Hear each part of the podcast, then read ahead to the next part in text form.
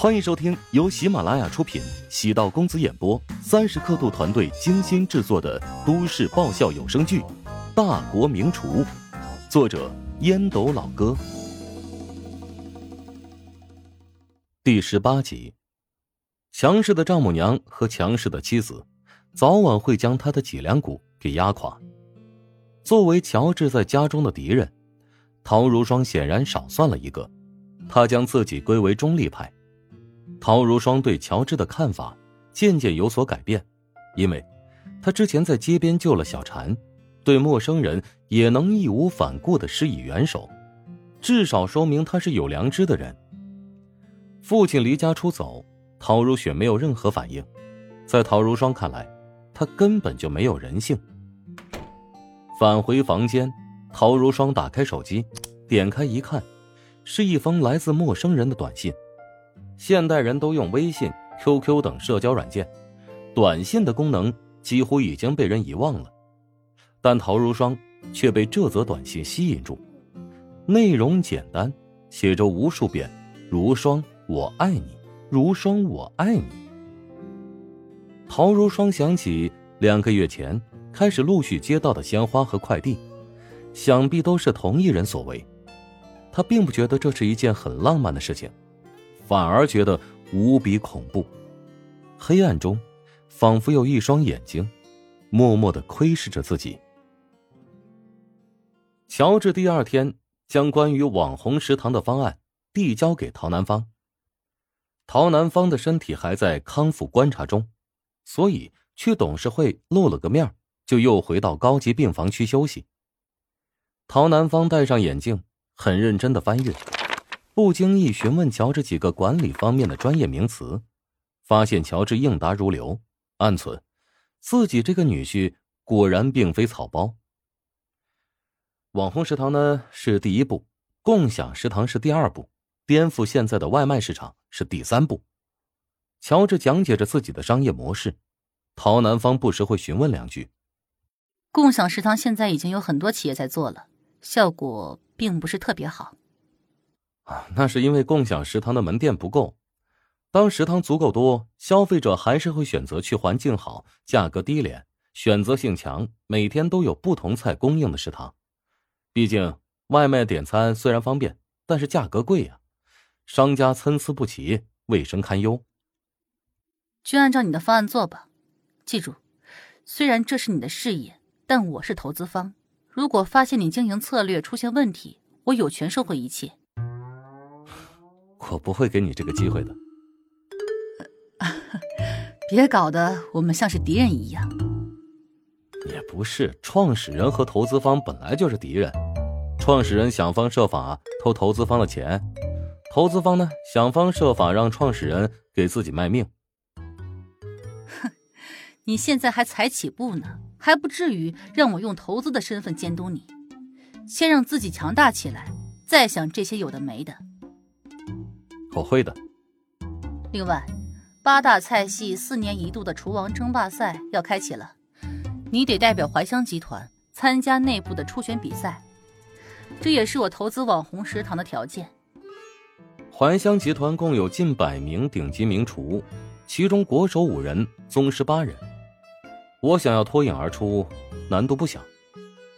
厨王争霸赛是给年轻厨师的机会。大师级以上的厨师都不会参加的，年龄也有所限制，三十五岁以内，力求挑选出有潜力的厨师。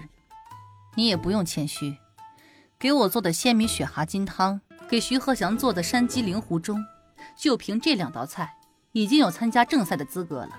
不过，厨师行业人才济济，想要拿到厨王的称号颇有难度。你给我出了个难题呀！全当锻炼自己。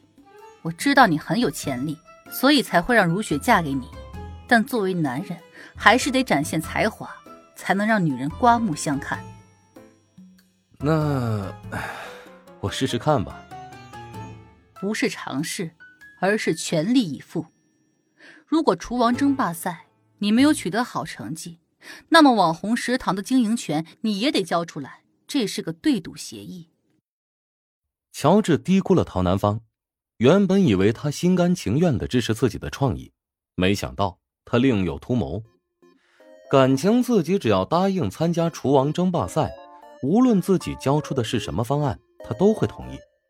他并不是看好自己的商业方案，只是想引诱自己参加厨王争霸赛呀。这厨王争霸赛高手如云，比的不仅是技巧，还有厨艺传承。看来陶南方对乔家的御厨传承。是势在必得呀！乔治对陶南方的性格也很了解。如果自己交出了自己所知道的一切，将失去利用价值。没有人愿意自投罗网。猫教老虎也得留一手爬树的绝活。乔治也是如此。你爸在木国情况不错，那边有最好的仪器设备和专家医生，相信他会很快康复的。乔治的父亲因为患有心脏疾病，如今在 M 国最好的心脏专科医院治疗，每天花费的费用都是天文数字，全部由陶家承担。为了父亲能够彻底康复，乔治也得忍气吞声，忍辱负重。正是因为这一点，所以陶如雪和陶如霜姐妹俩将乔治视作吃软饭的。陶家和乔家的关系，其实你也知道。从祖父辈就有延续。你爷爷和如雪的外公是同事，在江南最好的酒楼工作。你爷爷当时是酒楼的掌勺主厨，如雪的爷爷是老板和掌柜。陶家能够积攒第一桶金，跟你爷爷精湛的厨艺有不可分割的关系。后来，陶家将产业转移到国外。你爷爷为了家庭拒绝出国，才断绝联络的。你爷爷去世的时候，如雪爷爷不吃不喝好几日，他还立下遗嘱，让你和如雪结婚。所以你要争气，像你爷爷那样，成为独当一面的大厨。陶如雪跟随陶南方姓，因此陶如雪的爷爷其实是陶南方的父亲，也就是正常人的外公。陶南方的这番话，乔治已经听了不知多少遍，耳朵已经磨出茧子。真相与陶南方的描述有不小的差距。当初爷爷为了帮助陶家的酒楼起步，不仅任劳任怨，而且薪酬也要得很低。酒楼原本生意很好，但因为陶如雪的爷爷日益堕落，经营不善，甚至每天购买食材的周转资金都没有。酒楼只能选择破产倒闭，举家移民至国外。临别之前，爷爷将自己所有的积蓄全部赠送给了陶家。陶如雪的爷爷在国外洗心革面，重操旧业，慢慢恢复元气。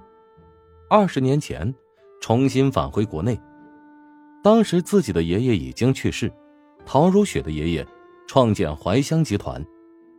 他对乔家当年的雪中送炭。很感恩，但怀香集团真正是在陶南方的经营下日益壮大。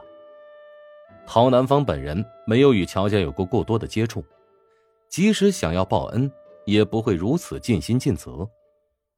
如果不是因为偶然间听到一段录音，乔治还真会以为丈母娘很单纯，是个温柔善良的长辈。不过，虽然陶南方城府很深，另有所图。对乔治，也只是表面功夫，但对乔治并没有造成太大的伤害。乔治对陶南方并不十分厌恶，更多的是一种小心翼翼的提防。乔治也相信，随着不断的相处，之间隔着的那层薄膜，早晚有一天会被戳破。乔治的想法有点奢侈，他想用自己的努力融化这一家人的坚冰。虽然在别人眼中，他们的物质生活很富裕，但感情很贫乏。说的更直白点儿，情商都很低。来到徐鹤祥的病房，时间刚过十一点，见到乔治出现，徐慧面带微笑的迎了过来：“你终于出现了，我爸念叨了十几遍，今天你给他带什么好吃的来了？”本集播讲完毕，感谢您的收听。如果喜欢本书，请订阅并关注主播。喜马拉雅铁三角将为你带来更多精彩内容。